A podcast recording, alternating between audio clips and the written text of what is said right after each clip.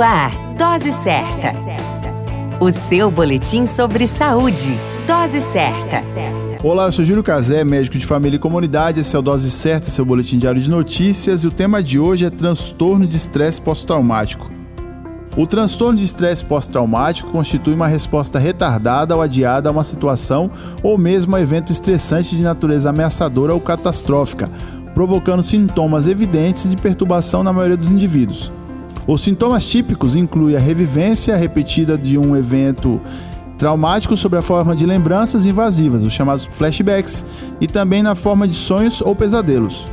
Ocorre em um contexto durável de oscilação de emoções, onde o indivíduo, mesmo em vivência feliz, cai em angústia ao reviver o evento, ou retraimento social, insensibilidade e a não participação ao ambiente até a mesma dificuldade de realizar tarefas comuns do cotidiano e evitação de atividades ou de situações que possam despertar a lembrança do trauma.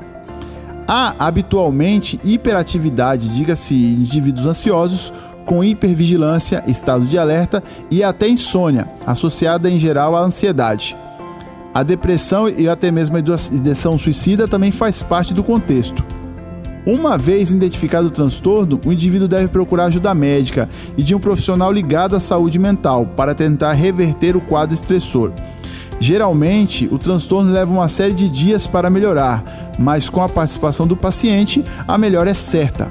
Na dúvida, não espere, procure ajuda médica e cuide da sua saúde.